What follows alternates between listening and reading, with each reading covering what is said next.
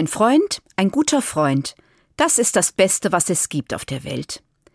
Mit diesem Lied besingen die Comedian Harmonists 1930 den Wert einer Freundschaft in den höchsten Tönen. Das Lied passt gut zum 8. Juni, denn in den USA trägt der 8. Juni den Titel National Best Friends Day, Nationaler Tag der besten Freunde.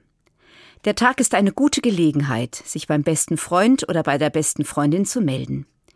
Wie wäre es, sich für eine gute, eine lange Freundschaft zu bedanken? Beste Freunde und beste Freundinnen sind ein wirkliches Geschenk im Leben. Ich kann mich auf sie verlassen. Sie kennen mich sehr gut, also auch meine Schwächen und Fehler. Sie halten mir die Treue, auch wenn ich mich lange nicht melde. Ich habe Freundinnen aus Kindertagen, und ich bin immer wieder erstaunt, wie vertrauensvoll wir uns begegnen, auch wenn wir uns nicht so oft sehen. Wir sind verbunden durch eine gemeinsame Geschichte, und es ist wunderbar, die Erinnerungen von früher zu teilen.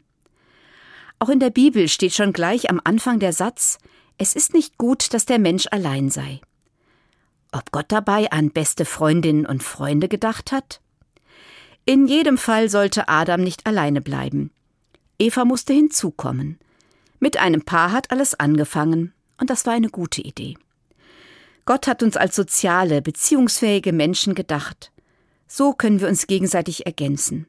Wir können uns helfen, korrigieren und bereichern. All das ist durch Freundschaften möglich. Und deshalb möchte ich sie nicht missen. Sie gehören zum Besten, was es gibt auf der Welt. Für mich sind sie ein Himmelsgeschenk.